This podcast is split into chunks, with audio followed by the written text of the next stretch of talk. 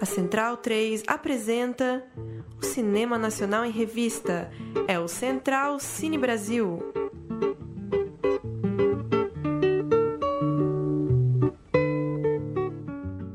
Olá para você que acompanha o Central Cine Brasil, edição de número 182 do nosso podcast que trata de cinema brasileiro contemporâneo, gravado, claro, à distância em tempos de pandemia e cuidados os estúdios da Central 3 estão fechados, por isso a gente segue com conversas via Skype. No programa de hoje a gente tem o prazer de bater um papo com Karim Ainus, diretor de Aeroporto Central. O Karim de Madame Satã, O Céu de Sueli, Viajo Porque Preciso, Volto Porque Te Amo, O Abismo Prateado, Praia do Futuro, também de A Vida Invisível, destaque do ano passado, indicado brasileiro para a corrida do Oscar tem agora a estreia no streaming por conta dos cinemas fechados. O filme vai direto para o VOD. A estreia do documentário Aeroporto Central. O extinto aeroporto de Tempelhof, em Berlim, foi um importante local de chegadas e partidas. Entre 2015 e 2019, seus enormes hangares foram usados como um dos maiores abrigos de emergência da Alemanha para refugiados que buscavam asilo. Ao longo de um ano, entre 2015 e 2016, o filme acompanha o estudante sírio de 18 anos, Ibrahim, e o fisioterapeuta iraquiano Kutaiba. À medida que se ajustam ao cotidiano transitório de entrevistas com o serviço social, aulas de alemão e exames médicos, eles tentam lidar com a saudade e a ansiedade para saber se poderão residir no país ou se serão deportados. Aeroporto Central estreou no Festival de Berlim, rodou dezenas de festivais pelo mundo e chega agora então aos serviços de streaming. É, o filme está disponível desde a última sexta-feira, 24 de abril. O Karim conversou com a gente sobre A Vida Invisível há cinco meses, em novembro de 2019. Para quem curte o filme e ainda não acompanhou o papo, só buscar aí no nosso feed, seja no site da Central 3, seja nos tocadores de podcast ou no Spotify. Então estamos eu, Paulo Júnior, além de Lucas Borges, Murilo Costa e Pedro Botton, numa conversa com Karim Ainus, que a gente gravou hoje mais cedo e depois a gente bate um papo também sobre o que a gente achou do filme, além de comentar outras notícias do cinema, inclusive o filme Sérgio, em cartaz no Netflix, protagonizado pelo Wagner Moura. Vamos ouvir então um papo com Karim Ainuz. Até a próxima.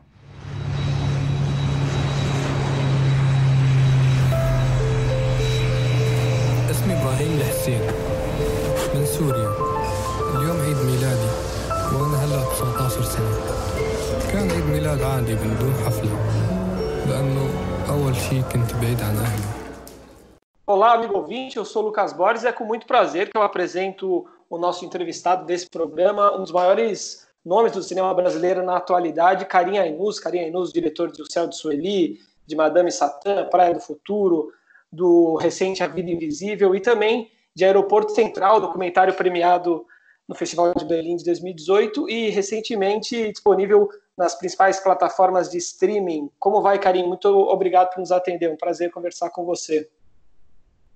Imagina, o prazer é nosso, gente. Obrigado. Eu começo passando a palavra para Pedro Bottom. Como vai, Pedro? Oi, Karim. É um Oi. prazer receber você no Central Cine.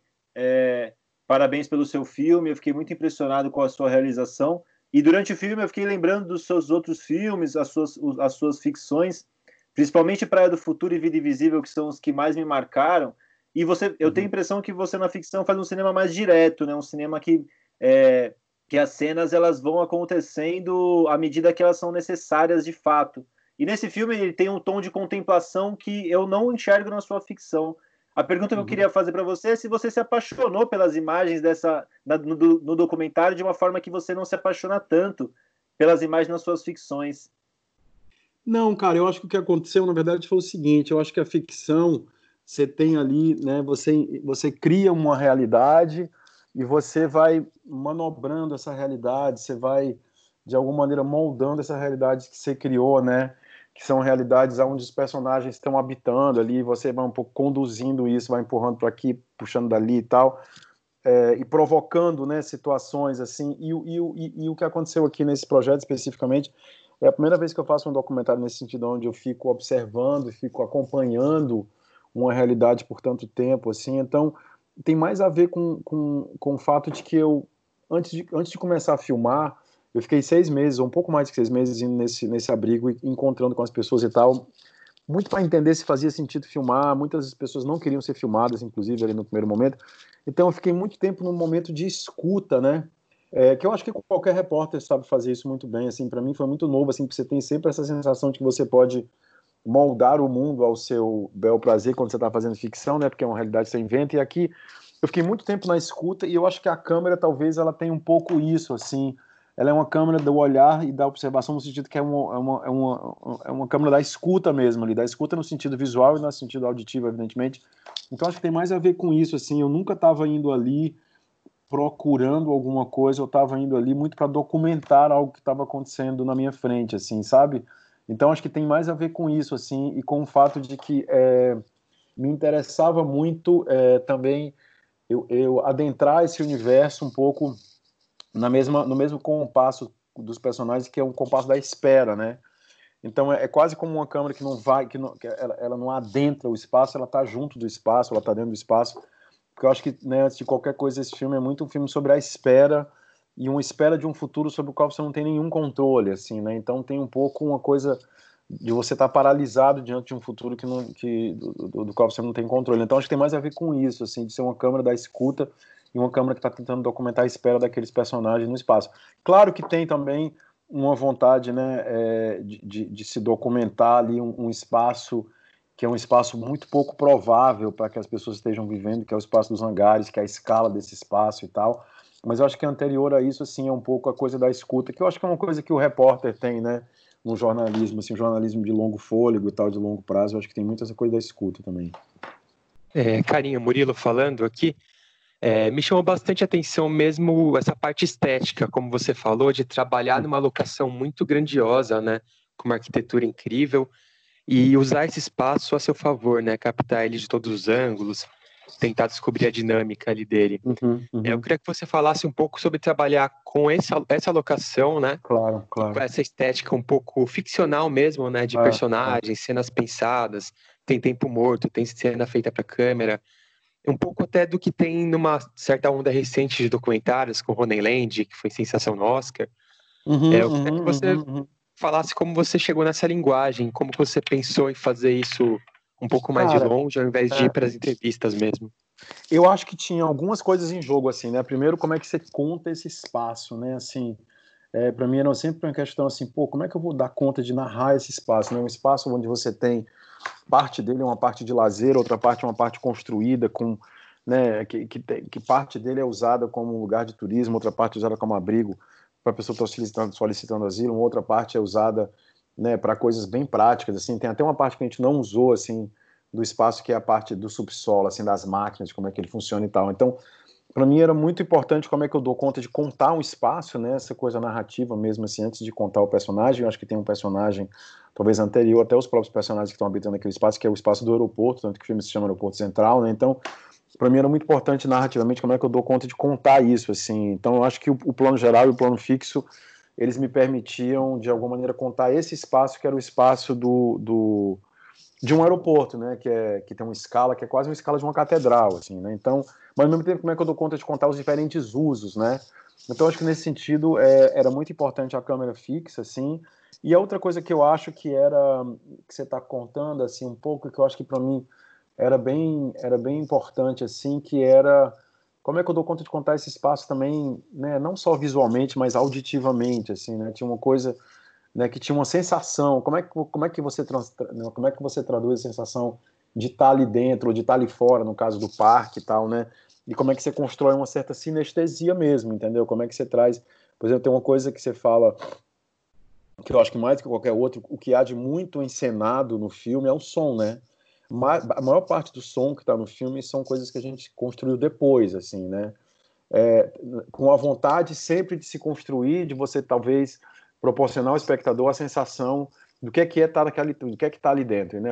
É uma sensação que era muito determinante para os personagens, assim, você tem a sensação de estar num, é uma mistura de piscina com, com estação de trem, assim, sabe? O tempo inteiro você está exposto àquele som e é uma coisa que quando você capta o som é, na hora, você não você não tem esses elementos que você tem quando você está lá, entendeu? Você não tem as sensações que você tem quando você está lá. Então, eu acho que tem uma coisa de encenação muito na parte do som, assim, e na parte da imagem, eu acho que é isso, assim, é tentar dar conta.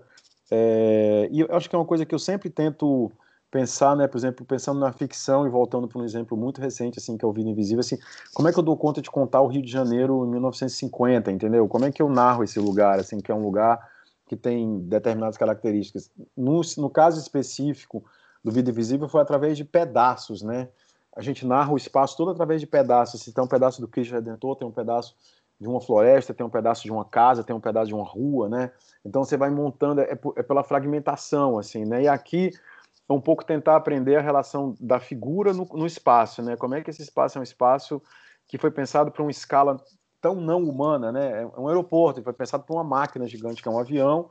E como é que eu consigo traduzir isso quando você coloca uma escala humana e que, né, e que efeito que isso tem, né?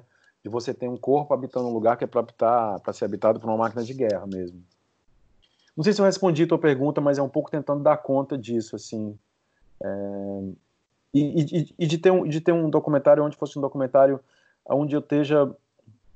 É isso, assim, não, não pescando o real, mas escutando o real, entende? Oi, Karim, é o Paulo falando. É, muitos realizadores aqui do nosso programa falam sobre diversificar a produção, diversificar a filmografia, é, e você é um dos que de fato consegue fazer isso, né? Seus filmes são muito diferentes, né? Em coisa de duas décadas, a gente tem filme para tudo quanto é gosto na sua uhum. filmografia. Uhum. Eu queria que você falasse um pouco disso nesse momento, que num espaço aí de cinco, seis meses as pessoas assistiram A Vida Invisível, agora Aeroporto Central, e algumas já acompanharam em festival o Nadjerzá. Se sei. o quanto que isso é, é uma busca deliberada, o quanto isso também tem muito de coincidência, porque a gente sabe que, a, que o cronograma uhum. para os filmes ele é muito variado, então é, é, não imagino que você pensou um dia que eles seriam lançados e exibidos tão próximos um dos outros, mas uhum. é, como, o quanto que isso é uma busca sua, o quanto que esses filmes terem sido feitos em períodos tão próximos também fazem com que você precise buscar formas diferentes de contar Sei. as histórias. Cara, eu acho que tem um negócio assim que é estar tá no mundo, né? Assim, eu tô o tempo inteiro no mundo e eu tô no mundo em carne viva, assim, eu nunca tô no mundo com uma né, com como é que chama, com uma como é que chama aquelas coisas que usavam na época medieval, assim, com uma cara, como é que chama isso? Com uma, é, é que chama? Com armadura. Eu tô no mundo, eu tô lá, tô nu, entendeu? Eu tô lá, eu tô sentindo o mundo e eu acho que tem uma coisa até, eu tava falando com uma pessoa há pouco tempo atrás, assim, é, você imagine o que é você ter começado a fazer cinema, então, você imagine, por exemplo, eu acho que o, o Aeroporto Central, ele basicamente é um filme que vem de uma vontade, de um lado, de eu me engajar com algo que está do lado da minha casa, assim, sabe? De eu não me engajar com algo que está longe, algo que está acontecendo na minha frente, assim, e de como é que eu consigo me engajar a partir de algo muito, numa escala que seja muito possível, no sentido financeiro mesmo, entendeu? Quando a gente começou a fazer esse filme, não tinha, não tinha dinheiro de nada para fazer esse filme, assim, tinha uma câmera, tinha um fotógrafo que estava disposto a ir nesse abrigo algumas vezes por, né, por, por, por mês, assim, tinha um tripé, tinha um carro de um produtor amigo e tal, então, para mim, é, eu acho que o que eu estou querendo te dizer, assim, é que fazer cinema e contar a história, assim, é, às vezes é às vezes é um plano, às vezes é uma necessidade. Assim, para mim, quando esse negócio começou a acontecer, é, e talvez o Nardiezá tenha a ver com isso, mas é uma necessidade que é possível de você realizá-la, porque você tem os meios de produção para isso, assim, né, cara? Assim, eu acho que eu jamais. Você imagina o que é um cara da minha idade querer ter feito isso na época do Direta Já, certo? Eu nunca conseguiria ter feito isso na época do Direta Já, porque não tinha nem como, tinha que ter o negativo, então tem que ter acesso a uma câmera, não sei o quê. Então você imagina o que é que eu querer ter feito isso lá e agora eu poder fazer isso. Eu vou com tudo. Eu não, eu não tenho medo, entendeu? Tanto que quando eu comecei a fazer esse filme, ele vem exatamente de um lugar de indignação sobre um estado de coisas que uma mídia que uma mídia que uma, que uma grande mídia estava fazendo assim então eu, eu fiquei com fiquei com muita raiva pela maneira como as coisas estavam sendo cobertas pela grande mídia e eu tive o privilégio de poder ter uma câmera de poder ter um parceiro e uma parceira que fossem comigo documentar um determinado negócio que estava acontecendo então não é exatamente o que eu acho que é muito bonito de estar vivendo no tempo que a gente está vivendo, assim, é que não é exatamente não foi exatamente um projeto, como o filme, por exemplo, que eu fiz lá na Argélia, eu fui fazer um outro filme na Argélia, entendeu? E quando eu cheguei, estava acontecendo um negócio que eu falei, cara, não tem como eu não, não, não, não tem como eu não documentar isso, né? E eu acho que o documentário é muito sobre isso, assim, é você estar tá ali naquele momento, você precisa contar um negócio que é a tua maneira de contar uma coisa a partir do teu ponto de vista agora, entendeu?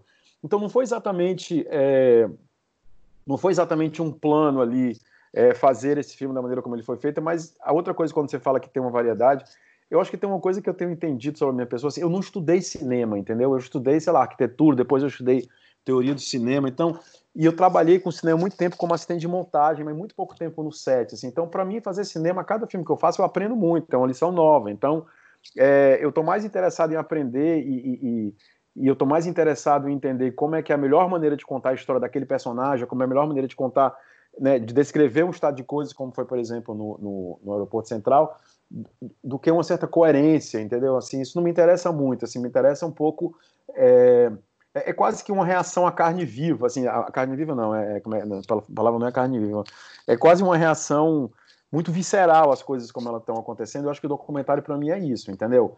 Claro que esse filme ele não é visceral, ele é absolutamente, ele é sobre paciência, ele é sobre tempo, ele é sobre, né, ele é sobre uma observação muito analítica, inclusive, sobre o que está acontecendo mas ele também é uma reação quase física. O que eu quero dizer é isso: visceral no sentido é uma relação quase física a um estado de coisa. Então, eu acho que é isso, assim. Eu acho que a gente vive num momento onde a gente pode fazer isso com o cinema, onde a gente é, né, tem. Eu, eu, volto muito a uma palavra super marxista, assim, é. A gente tem os domínios do meio de produção, né, cara? Assim, então, acho que usando esse, esse, esse o, o, que eu posso usar hoje, por exemplo, o documentário que eu fiz na Argélia foi isso. Eu comecei a filmar, a polícia, é, né, existe um esquema de, de, de de, de, segurança muito muito forte assim por conta do terrorismo e tal. Rapidamente eles sacaram que eu estava filmando no primeiro fim de semana que eu estava filmando lá. E aí eu fui proibido de filmar. Assim, ó, se você continuar filmando, infelizmente você não vai poder continuar fazendo outro filme que você está aqui, não sei se você vai poder continuar no país, a gente não quer que isso seja filmado. Isso me foi me dito de uma maneira não direta, entende? Foi me dito de uma maneira muito oblíqua, assim. E aí eu falei, ah, é? Aí é que eu vou filmar mesmo? Como é que, agora, como é que eu vou fazer isso sem ser, sem ser visto, né? E aí eu, eu passei para um outro lugar que é além do Tempelhof, assim, que é o, o telefone celular. Eu falei, ah, vou filmar com o celular, entendeu? E não é porque eu vou filmar com o celular que eu vou filmar é, sem o meu olhar, entende? Eu acho que eu vou tirar partido do celular. Então, eu estou respondendo a tua pergunta, assim, eu acho que os filmes eles são muito variados. Eu tento também na ficção entender qual a melhor, né? Sempre para mim, assim, mais do que a questão da trama, do plot e tal, eu me interesso muito pelo personagem. Sempre me pergunto sempre tento me colocar um pouco an antes do personagem, assim, qual a melhor maneira para eu contar a história desse personagem e, e, o que é que me interessa desse personagem. E aí o gênero vem depois, o plot vem depois e tal, mas eu acho que é por isso também eu fico olhando para trás e falei, caralho, os filmes são muito diferentes mesmo, né? Você vai ver um Céu de Sueli e você vai ver uma de Satã, você quase não reconhece a mesma pessoa que fez, entendeu? É, de um lado, é, de um lado é esquisito você olhar para trás e ver isso, ao mesmo tempo eu acho que a, aquele era a melhor maneira de eu falar da Sueli, era, era aquela gramática, entendeu? E aquela gramática era a melhor maneira de eu falar do Madame Satã, assim. E nesse sentido aqui, eu acho que a melhor gramática de eu falar, por exemplo, do Tempelhof, foi uma gramática onde eu tivesse com um jeito de filmar que eu pudesse filmar durante um ano, porque tudo, todas as coberturas que existiam do abrigo eram coberturas que eram feitas de maneira relâmpago, assim, era uma equipe de TV que entrava que saía no dia seguinte, entendeu? E eu falei, não, eu quero fazer o contrário, eu quero ficar um ano filmando isso aqui e eu quero ficar um ano filmando a espera. E aí eu acho que o filme, de fato, ele, ele, ele é construído a partir dessa premissa, entendeu? Conseguimos fazer mais uma pergunta, uma última, Karim? Conseguimos, vamos lá. Você viu que eu falo mais que o homem da cobra. Aqui, né? Então vamos que bom, lá. essa é a ideia mesmo. o, o, nosso programa do Central Cine, ele fala exclusivamente de cinema brasileiro, e claro, você continua sendo um diretor brasileiro, mas acho que você já é um diretor meio que do mundo hoje em dia também, né? Como sou um lugar que talvez Fernando Meirelles, José Padilha. Não, peraí, cara. Talvez não financeiramente, mas, é. mas o seu cinema é um cinema internacional já, né? A gente pode dizer que, enfim, a partir de, de Praia do Futuro você começou a gravar na Alemanha, né? Agora tem Aeroporto Central também, A Vida Invisível voltou para cá, mas foi um filme também de, de repercussão internacional, como outros, né? Filmes anteriores premiados é, em grandes festivais internacionais, e agora tem essa incursão pela, pelas suas raízes, né? Pela Argélia e tal. Uhum. Eu, queria, eu queria saber de você é, se você acha que essa experiência internacional, viver aí fora, fazer cinema aí fora, te transformou, te, te, te, mudou enquanto realizador e como, como se é que, que aconteceu, como essa transformação mudou você? Cara, eu acho que é assim, eu acho que eu sempre fui um, um cara que vivia entre vários lugares, assim, né? Inclusive, é, antes de fazer o Madame Satã, eu, eu vivi muito tempo fora, e depois eu fui fazer o Madame Satã. Eu acho que é sempre, não sei, eu, eu prefiro mais pensar assim de que as histórias elas têm que ser, elas têm que partir de um lugar legítimo mesmo meu. Assim, eu, eu acho que eu jamais conseguiria é, contar uma história ou, ou, falar de um personagem que não me que, me que não me tocasse profundamente. Assim, o que é que me tocar profundamente? Eu não sei te explicar, mas que me mobilize profundamente. Então, por exemplo, é, quando eu falo, já já volto para esse ponto maior que você está colocando, mas quando eu comecei a fazer esse filme, é claro que eu voltei para um lugar muito pessoal meu, assim, né? Quando eu comecei a ver o Ibrahim e a maneira como ele estava encarando a realidade na frente dele, tinha algo muito sábio, assim, de um garoto de 18 anos, que me remeteu muito a um lugar onde, quando eu tinha 18 anos, que eu fui confrontado, né, que eu fui morar com meu pai na França, que eu fui confrontado, confrontado com uma realidade absolutamente hostil e que eu fui muito pouco sábio, assim, eu fui muito mais bruto do que ele, entendeu? Então, acho que esse filme ele me permitiu também, ele, ele também foi feito porque eu existia ali uma conexão muito, muito pessoal, né, com relação à história. Então, não era uma história, né, eu não contei a história de um senhor de 70 anos que chegou na Alemanha pedindo asilo político ou pedindo asilo é, por conta de fugindo da guerra, entendeu? Claro que esse cara tá até lá no filme. Mas então acho que as histórias, independente da questão internacional ou não, assim, são histórias que têm uma conexão com a minha experiência de alguma maneira. Então acho que isso é muito sempre a minha, a minha bússola assim para as escolhas que eu faço, para as histórias que eu conto, né? É, então, acho que essa coisa internacional para mim é mais nesse sentido. Eu acho que sempre tentando ser muito específico, entendeu? Eu acho que a grande, eu acho que a grande lição que eu tenho, assim, por exemplo, de estar tá morando em vários lugares ao mesmo tempo, de estar tá morando em lugares que não são o Brasil, é, é de toda a vida que você fala, assim, para mim, sei lá, o maior desafio que eu tinha quando eu fiz a Vida Invisível para mim é, é, que alguém visse e que ele tivesse o cheiro de onde ele foi feito, entendeu? Eu acho que isso para mim é o grande desafio de qualquer boa história, assim, né? De que ela não seja genérica, né? Então, nesse sentido, eu acho que o que eu tenho aprendido de um lado é, é não é porque eu estou fazendo um filme aqui que ele não tenha que ter a ver comigo, acho que ele tem que ter super a ver com a minha experiência e é por isso que se tem alguma, se tem alguma, se, se ele emana emocionalmente alguma coisa é por conta disso, assim. E eu acho que a outra coisa é de ser o mais específico possível, assim, e de estar tá no mundo, assim, né, cara? Eu acho que a gente está no mundo, eu acho que, por exemplo, é, como eu te falei antes, assim, eu acho que o aeroporto central ele vem de uma vontade gigante, assim, é, de eu poder também falar o, o, que é que eu acho com relação a esse estado de coisas, que são né, a questão das pessoas que estão fugindo de uma guerra e solicitando asilo no país. Quando você fala, por exemplo, da Argélia, eu acho que de um lado a Argélia, sim, tem a ver com uma procura muito pessoal ali, né, de um ensaio autobiográfico mesmo, ali, um, são memórias mesmo, mas ao mesmo tempo o outro filme que eu fiz na Argélia, eu fiz porque, assim, eu queria muito ter filmado esse filme no Brasil, cara. Eu queria muito ter feito um filme no Brasil que é sobre a juventude saindo na rua para derrubar essa loucura, né, esse bandido que está no poder, entendeu? Mas não estava acontecendo. Então lá estava e eu me agarrei naquilo ali, entendeu? Então acho que são reações muito. São quase reações físicas, assim, a um certo estado de coisas que tem a ver de onde eu tô e o que é que eu estou vivendo, assim, mais do que por essa coisa do internacional. Agora, acho que, só para concluir a tua pergunta, acho que tem uma coisa internacional que é importante, que assim, acho que a grande vantagem né, de poder fazer filmes no mundo todo, e né, o grande privilégio também, eu sempre me pergunto, assim, né, dá para todo mundo entender, por exemplo, para mim um dos maiores elogios do Vida Invisível foi quando a gente terminou de mostrar o filme, não me lembro qual era o festival e tal, e que veio um cara que era um possível distribuidor chinês, assim, né? E ele falou assim, ah, cara, eu queria saber se eu ah, cara, eu falei, você vai querer comprar o filme, não vai, isso aqui. Ele não, antes disso eu queria saber o seguinte, os direitos de remake estão disponíveis para a China? Eu falei, ah, você está brincando comigo, entendeu, cara? O que você quer dizer com isso? Falou, não, é uma história que tem relevância grande para a história da China e tal. Aí eu comecei a entender, mas que sentido, que coisa maluca. E aí eu comecei a entender que, na verdade, o patriarcado, que é algo que é muito forte no Brasil, também é muito forte na China, entendeu? Então, nesse sentido, eu fiquei muito feliz que algo que foi feito né, com um desejo muito preciso ali de se descrever uma realidade do Rio de Janeiro, de 1950 e tal, tenha podido ecoar num outro lugar. Então, eu acho que o que tem internacional é quando você está escrevendo, você está pensando, você está sempre também pensando, será que o cara que está vendo isso aqui ele vai entender se ele for lá de Taiwan, entendeu? Está entendendo a história que eu estou contando? Então, eu acho que né, é sempre se perguntando um pouco como é que as histórias se comunicam com outros públicos, né? Bacana, Karim, muito legal. Obrigado pelo teu tempo, parabéns de novo pelo Aeroporto Imagina, Central cara. e estou ansioso pelo, pelos seus próximos filmes que estão por daqui vir. Daqui a pouco tá aí, daqui a pouco tá aí. Obrigado pela entrevista, tá, gente? Obrigado de novo. Valeu, Valeu Karim. Karim abraço. Valeu, cara. Abraço. Tchau, tchau. Parabéns aí. أتذكر لما وصلت للمطار بالباص بعد شوي لحتى عرفت إنه هذا كان المطار القديم Ja, was die Vorgeschichte angeht, ist es so, äh, dass wir einen ersten Flughafen auf diesem Gelände seit 1923 hatten. Man hat dort den zentralen Berliner Flughafen angelegt, weil die vorherigen zu weit außerhalb lagen. Ah, então a conversa com o Karim Ainus, que participou aqui do Central Cine exatamente cinco meses atrás. Esse programa está indo ao ar em 28 de abril e o programa de A Vida Invisível foi ao ar em 28 de novembro.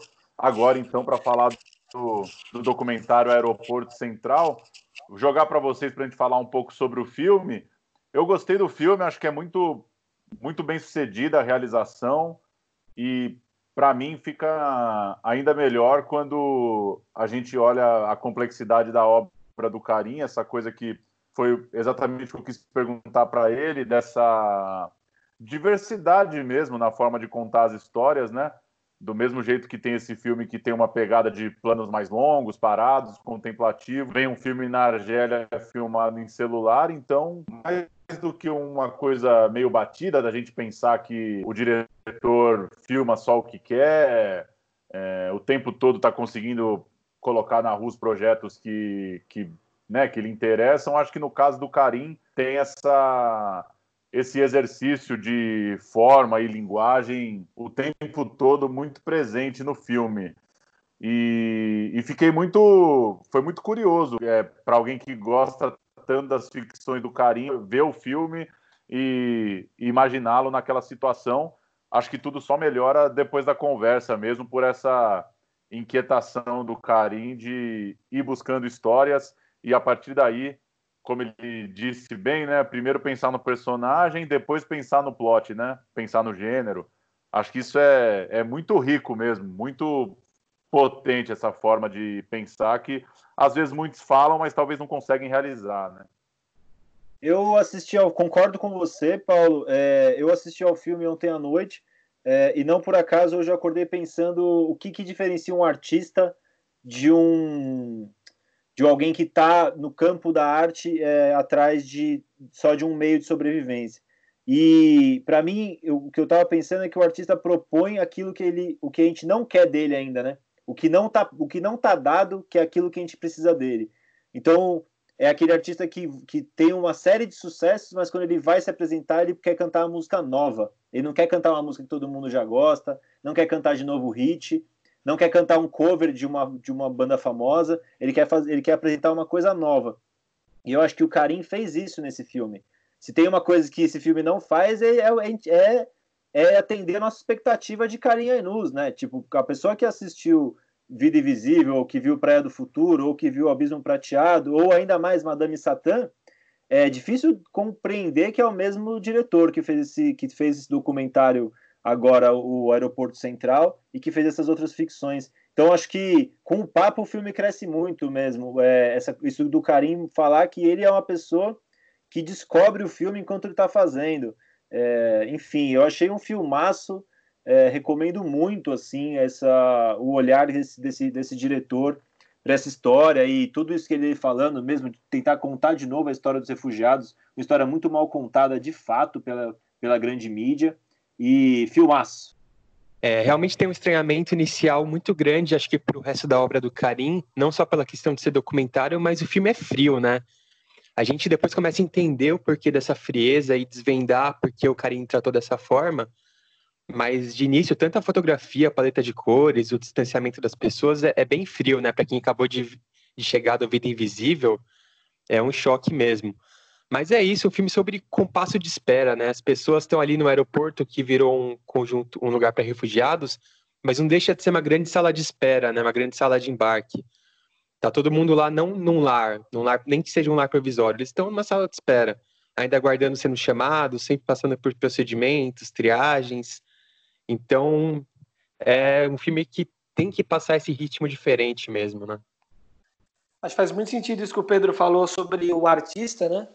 E fica muito claro na obra do, do, do Karim, como o Júnior conversou com ele, é um, uma filmografia bastante ímpar, né, com filmes muito diferentes entre si, com, e todos de, de muito valor.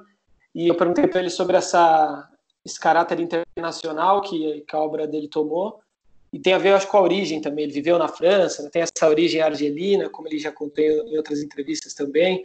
E talvez isso faça dele mais um, um fator para transformar ele num, num cineasta especial, né? diferenciado mesmo. Eu estou bastante ansioso para ver esses filmes argelinos, argelinos, esses filmes sobre as raízes dele que, que vão ser lançados em breve.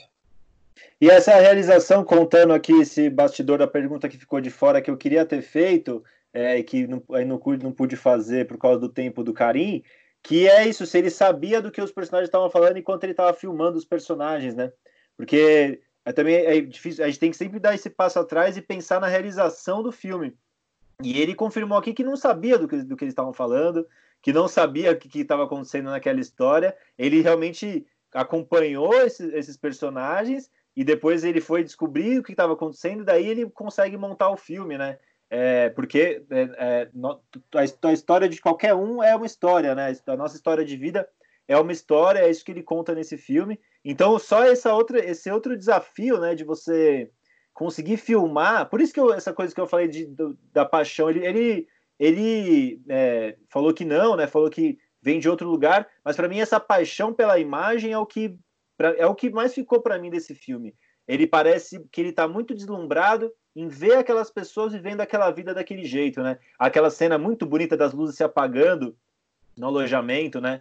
A gente ver isso acontecendo e, naturalmente, né? Esse tempo no cinema é, sempre aproxima a gente, humaniza os personagens, assim, e esse filme faz isso com maestria. E essa coisa que o Karim lembrou, né? Fala o tempo todo do jornalismo, né? De assuntos que são, de certa forma, negligenciados por um, por uma, um noticiário que é mais efêmero mesmo, porque tem o grande problema que é o jornalismo ele é estabelecido o tempo todo em retórica e contraponto, né? Não tem é difícil numa cobertura de um dia a dia de uma sei lá do que do que, que poderia chamar de uma crise migratória é, ou de uma, de, um, de uma questão humanitária para pessoas que, que vivem em cenários de guerra, enfim, nessas situações o jornalismo ele acaba sendo muito pontual, né? E aí vem o cinema com esse respiro, e aí acho que é, é outro motivo de que o filme, para ser bem sucedido, eu acho que ele tinha que ter esse ritmo mesmo. Vem o cinema que ele não vem no âmbito da informação e do contraponto, né? Vem na coisa da observação mesmo, né?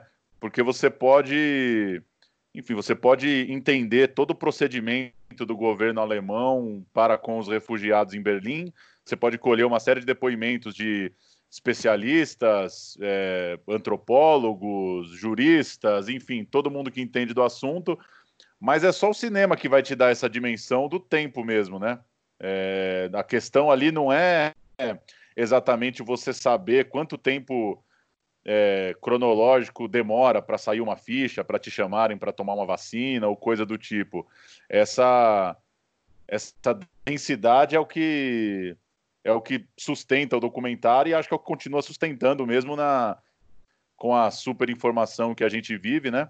Meia hora de internet aqui, a gente consegue estudar muito sobre o papel do aeroporto aí na crise, mas só o só esse tempo do documentário para nos levar mesmo para o cenário e para a ambientação do que está rolando. É, o jornalismo, se ele está atrás de fatos, né, o cinema se debruça mais nos sentimentos. Isso pega muito quando ele mostra uma entrevista de um menininho que ele está falando com o tradutor ali, explicando como que eles chegaram no aeroporto, né? E eles foram presos, né? Chegaram, foram barrados, mandados de volta. No fim, a polícia levou eles para o aeroporto. E, só que ele narra isso dando risada e desenhando, né? Com uma ingenuidade absurda, assim. É muito bonita essa cena, é minha favorita do filme. Me lembra até uma cena do Truffaut dos Incompreendidos, que o Daniel tá falando também muito naturalmente sobre o que, que ele sente, o que, que ele pensa. E é isso que é a diferença para o jornalismo, né? O sentimento. Se ele quisesse os fatos, ele ia conversar com a mãe do menino, ia saber onde eles estavam quando aquilo aconteceu, queria saber mais detalhes, contar a história certinha. Mas não é isso que ele está atrás, né? O, pra, só para falar da obra do Cairim de novo, a gente citou todos os grandes filmes dele aqui ao longo da entrevista. Baita personagem também, muito bom papo, né? Gente boníssima. Agora Sim, tem um filme é... dele que é, que é pouco falado e que eu é, pessoalmente nunca assisti, não sei vocês, O Abismo Prateado. Acho que é o filme de, de menor destaque dele, talvez o menos, eu menos já, comentado. Eu já né? vi. É com a Negrini, com a Alessandra Negrini, não é? Sim, sim.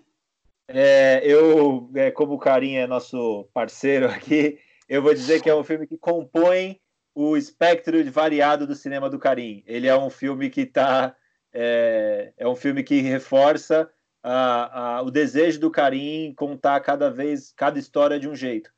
É, enfim, mas é um filme. É, eu acho que é, eu acho que o Carim, a impressão que eu tenho é que ele fez uma Madame Satã, né? E, e foi muito, foi, ficou muito reconhecido pela Madame Satã. E depois seguiu fazendo o cinema dele, é, sem tanto destaque como, como teve o Madame Satã, na minha opinião. E depois ele chega no. É, ele, ele, volta a ter esse destaque, eu acho que um, com o Praia do Futuro mesmo, né? Eu acho um destaque. Wagner Moura e tal. É, acho que o Praia do Futuro de, é, devolve o carinho para esse lugar.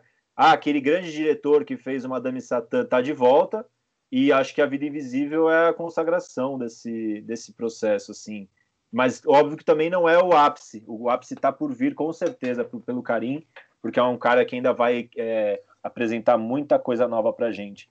É, só queria comentar um pouco coisa do Murilo, dessa cena maravilhosa mesmo das crianças conversando, e de novo lembrar que ele não sabia do que as crianças estavam falando, né? Ou seja, o cara teve sensibilidade para ficar filmando aquilo, sendo que as crianças podiam estar falando de, do desenho que elas viram de manhã, né? De, o desenho que elas viram no celular do pai delas, enfim. Podia estar falando de qualquer coisa ali, e ele e mesmo, e mesmo assim consegue ter a sensibilidade de segurar ali a câmera, fazer esse registro, é, e depois, é óbvio, né? Acho que aí, por isso que eu digo que é sensibilidade, não é, é clarividência, não é nada não tem nada de místico nisso. Acho que o, o Karim teve a sensibilidade de perceber os momentos em que a história estava acontecendo e, e, filmar essa, essa história acontecendo. E só para completar uma coisa que ele falou rapidamente ali na entrevista, é, ele foi, ele estava na Argélia para, ele está fazendo, né, um documentário a respeito dessas origens que envolvem o pai dele, a família, quando ele se deparou com as manifestações de rua, é daí que nasce o, o Adnesá, que passou alguns meses, passou em fevereiro, né, em Berlim. Mas esse filme que ele vinha fazendo, ele já disse em algumas entrevistas. Acho que essas entrevistas vêm, inclusive, da vem da, da estreia do filme lá em Berlim. Acho que é de lá que ele disse isso. É, esse filme da família dele é um filme já de uma produção mais densa, mais demorada, só para explicar um pouco a cronologia. Então, o primeiro filme dessa ida à Argélia acaba sendo um filme de uma produção não tão urgente quanto foi o que já, o que já acabou lançado em fevereiro. Boa. Passar por algumas notícias, comentar alguns fatos que, que rolaram desde a nossa última filmagem, né? O, ainda rolando a repercussão do, do Sérgio, o filme protagonizado pelo Wagner Moura, sobre o diplomata brasileiro que foi vítima né, de um atentado no, no Iraque. É, vocês assistiram? Eu confesso que, diante da, dos comentários dos amigos e da repercussão negativa, ainda estou tomando coragem para ver esse filme. filme eu, eu, eu vou daqui. É, eu assisti ao documentário na ansiedade de ver o filme, de ver o, o, o a ficção. É, o documentário é de 2009, o, a ficção é agora, né? Acho que foi feito ano passado, estreou esse ano. E eu gostei muito do documentário, achei uma história impressionante, me senti mal de não lembrar dessa história. Pensar que o Sérgio de Mello, né, Sérgio Vieira de Mello, ele faleceu em 2003, né, foi assassinado nesse nesse ataque terrorista é, em Bagdá, e que a gente foi o ano seguinte da, do Penta, né? E a gente lembra tão bem do Penta, do Ronaldo, toda essa história, e não lembra desse personagem. Eu, pelo menos, não me lem não, não lembrava desse personagem importante do brasileiro e da ONU, né? É, das missões de paz, enfim, o trabalho que ele fez no Timor-Leste. E só que curioso, né? Então, o documentário é dirigido, o, o, o, documentário, o diretor do documentário é o mesmo diretor da ficção, Greg, Greg, Greg Parker, né? O nome dele. É, desculpa aqui que me, me, fugiu o nome. E eu achei Greg que ia ser uma Barker. experiência. Greg Barker, né? Eu achei que ia ser uma experiência interessante o documentarista fazer a ficção. Só que nesse caso, na minha opinião, não deu certo. Eu comecei, eu não consegui nem terminar de ver o, a ficção, porque ela é uma ficção, ela é, ela, ela é exatamente a dramatização do documentário.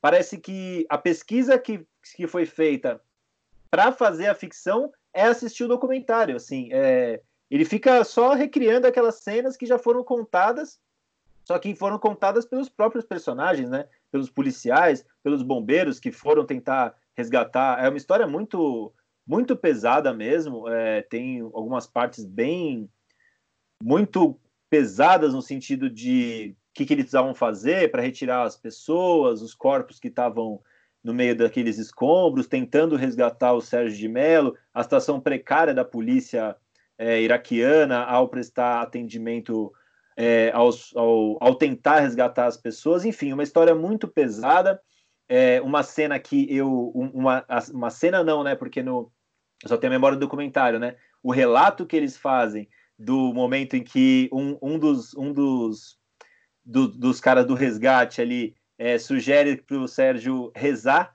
e ele diz que não, que não é hora de rezar, que ele não vai pedir para Deus porcaria nenhuma, porque Deus que colocou ele ali, que me lembrou diretamente do Estrangeiro, aquele, aquela, o livro do Camus, é, que também tem isso, né? Essa recusa é, no momento de desespero, você recusar essa saída que muitas pessoas utilizam e assim longe de mim é, problematizar isso aqui, mas foi me, me causou muita alegria é, ver uma reverberação de um sentimento que não é muito comum, né? Muito menos já é pouco comum e ainda, ainda muito menos circulado, mas que está aí na história, enfim.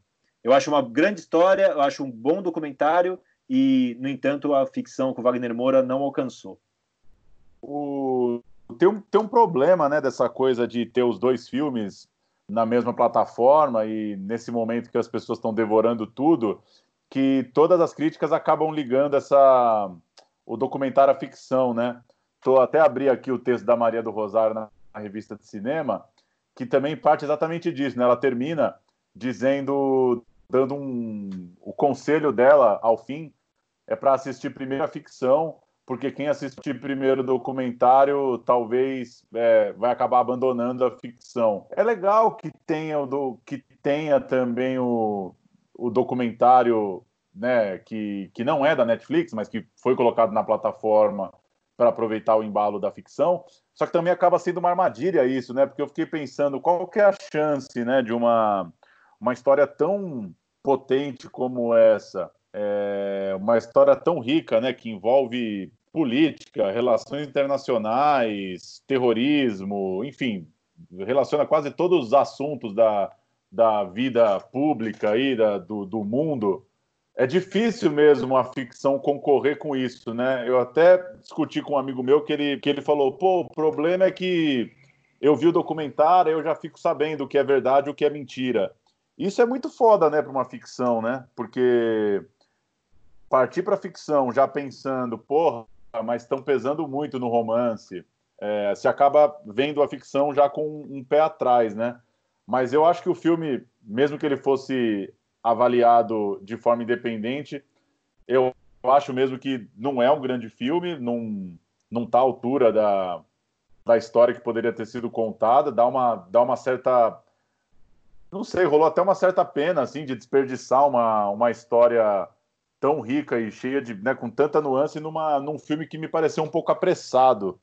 Me incomodou, assim, como algumas cenas acho que elas foram pensadas para acontecer enquanto grandes cenas e não rolaram mesmo, né? Para mim, a mais emblemática é quando o Sérgio visita aquele galpão onde as mulheres estão trabalhando ali com artesanato, com costura, e ele senta para conversar com uma liderança, uma senhora, e, e aquilo bem dirigido, bem pensado, com uma importância maior na história, poderia ter sido uma cenaça mesmo, né? O encontro do diplomata com uma cidadã que só quer sobreviver e só quer ter uma vida digna para a família dela. Então, acho que são vários momentos que são muito bons que acabaram não tendo êxito. É, ao mesmo tempo que eu, eu acho que o Wagner Moura segura, como sempre, também não, não conseguiria.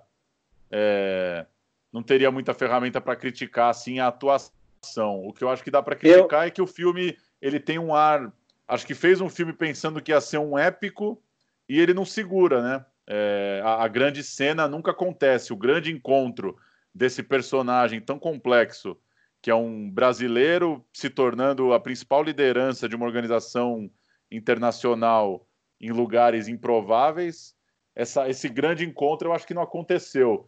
E, e aí, para mim, vem de tabela a crítica das pessoas em relação a pesar muito no, no romance, né? Porque todo, todo filme vai ter um peso nisso, né? O, o, inclusive o, o outro filme do Wagner, que ele também contracena com a mesma atriz cubana, é... já pego o nome aqui, que, o Vasp Network. O Vasp que é Network. Do, é, que é do, do Assayas. É do Assayas, né? Também tem romance pra cacete. Tá falando ali de Guerra Fria, de Cuba, Estados Unidos. E é claro que é um casal pensado para ter uma cena quente mesmo, para ter um tesão ali entre eles. Isso faz parte de construir a história. Mas acho que as pessoas pegaram mal com o filme é, porque sentiram falta dessa, dessa carga épica, política mesmo, que ele dava a pinta que ia ser. Queria colocar mais uma coisinha. Eu sou contra o Wagner Moura no papel. Para mim, o Sérgio Vieira de Mello, ele era lindo, e o Wagner Moura não é lindo, e isso é uma coisa boa dele. Então eu colocaria Rodrigo Santoro no lugar do, do Wagner Moura para fazer, porque eu acho que faz falta, eu acho, esse charme é, no documentário fica muito claro o charme que tem, né? O pessoal compara ele ao James Bond. Ele era um James Bond misturado com o Bob Kennedy ali. Então acho que não era, eu não acho que era um papel para o Wagner Moura. O Wagner Moura é, é um grande ator. Quem sou eu para falar dele? Mas não achei uma boa escalação. E mais uma coisa que vocês vão dar risada aí, mas é verdade e eu quero deixar todo mundo em pé aí, é que o Sérgio Wagner Moura não é Sérgio Moro. Isso é bom deixar bem claro. Eu, eu posso estar farejando bem errado aí, mas eu estou quase sentindo que existe quase uma sacralização do nome Sérgio nessa história. É, não sei, tenho visto muitas vezes quando vai se chamar, vai passar um pano para o Sérgio Moro, reforça a ideia do Sérgio. Pode ser uma coincidência só, isso está acontecendo tudo ao mesmo tempo.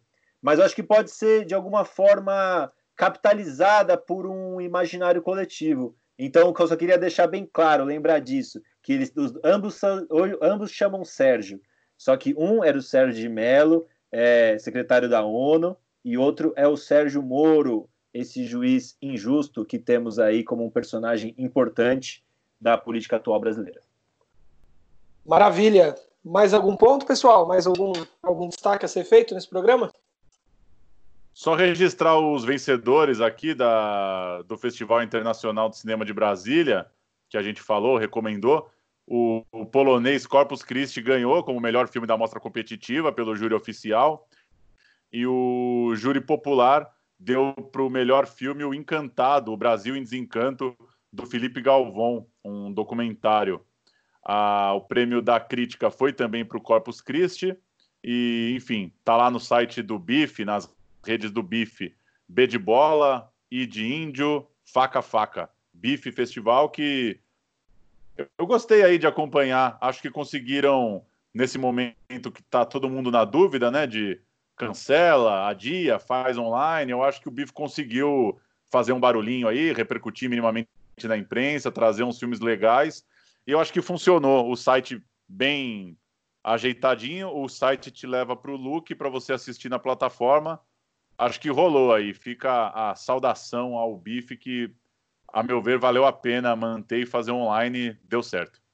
O meu destaque final aqui, além da, da dica do Abismo Prateado, que é o filme menos, menos badalado do, do Ali, que está no YouTube por R$ 6,90 para quem quiser alugar, é o Nós por Nós, né, do Ali, do Ali Muritiba, que está no streaming também, para quem não conseguiu ver, acabou sendo um pouco escondido pela, pela pandemia, pelo, pelo momento que a gente vive.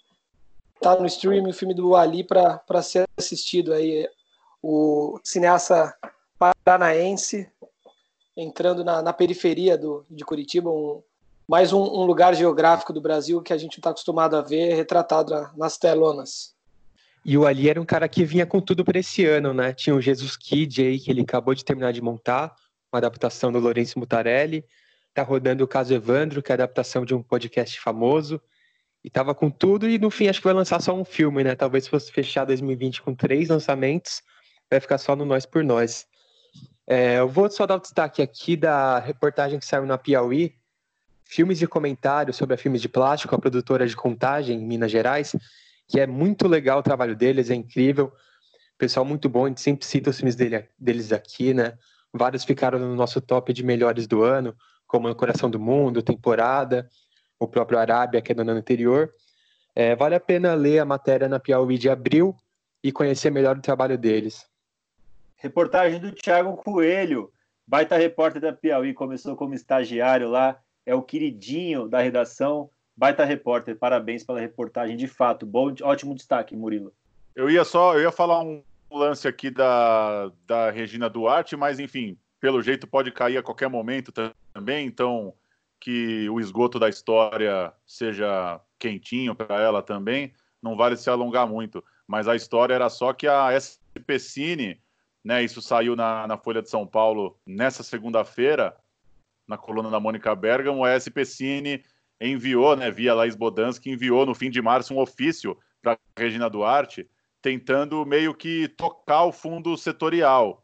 É, a ideia deles é que o procedimento seja assim: as, as, que as secretarias, que os órgãos locais, as entidades locais possam arranjar e executar diretamente ou seja, tem um fundo setorial lá já dedicado ao estado de São Paulo, é, a cidade de São Paulo, no caso da SPCine, que os órgãos locais pudessem tocar.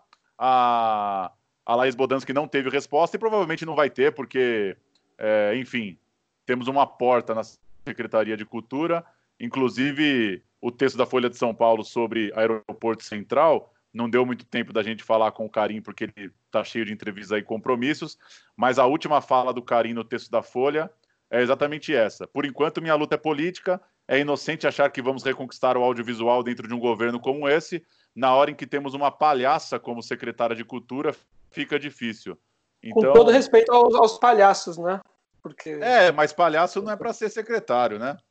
Ah, poderia ser. Enfim, do é uma... do palhaço, né? É, bem digna.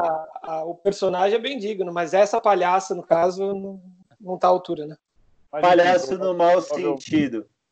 Provavelmente no é, próximo é, programa questão... poderemos ter novidades aí na, na casa. Não que pareça que vai mudar muito, porque o dinheiro está entupido faz tempo. E é uma questão de desgoverno mesmo, assim, de não saber muito o que fazer, né? Eles não estão nem conseguindo colocar em prática o plano deles, mas eles não estão fazendo mais nada, simplesmente paralisaram o Ancine e tudo em torno, por incompetência mesmo, né? Acho que essa galera não sabe pegar, ler um edital, ler as regras ali, estão bem perdidos no que seria a função deles, não estão conseguindo nem fazer a parte maligna, porque não tem competência para isso. E uma coisa só, como sair desse governo absolve os personagens, eu aqui, ó, minha hashtag é Fica Regina. Eu não quero que ela saia de lá. Quero que ela fique lá na, na, dando de braçada nesse esgoto da história. Porque é isso, se sai a Regina agora, ah, agora dá uma, dá uma, dá uma limpada no nome, né? A gente tá vendo isso acontecer com vários personagens. O Mandetta foi Ah, no dela não a... dá mais não, hein? Ah, você vai ver. Fica, minha hashtag é Fica Regina, fica até o fim, até afundar esse navio aí de cheio de rato. É isso que o Murilo falou é bem real, né? Pega um monte de gente que nunca trabalhou na vida, não tem método para nada, né? É um bando de idiota que não sabe nem o que é um grupo de trabalho, não consegue nem. É, é... Enfim, não conseguiriam tocar o Central Cine aqui no Skype, não tem fluxo de trabalho mesmo. É muita gente ruim de trampo junto. Mas, enfim, isso vai longe. Cada vez mais a impressão que falaremos por muitos anos do, do desmonte aí. Valeu, galera! Valeu, é isso. Vejam no streaming aí o Aeroporto Central e até a próxima. Falou! Falou, galera. Valeu!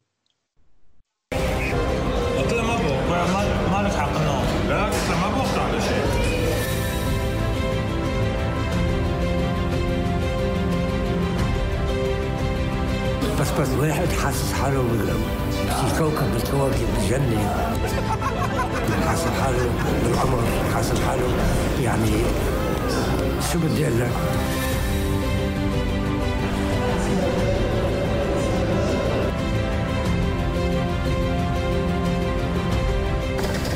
يا شباب منين نلاقي هيك منظر. وأنا بعت لك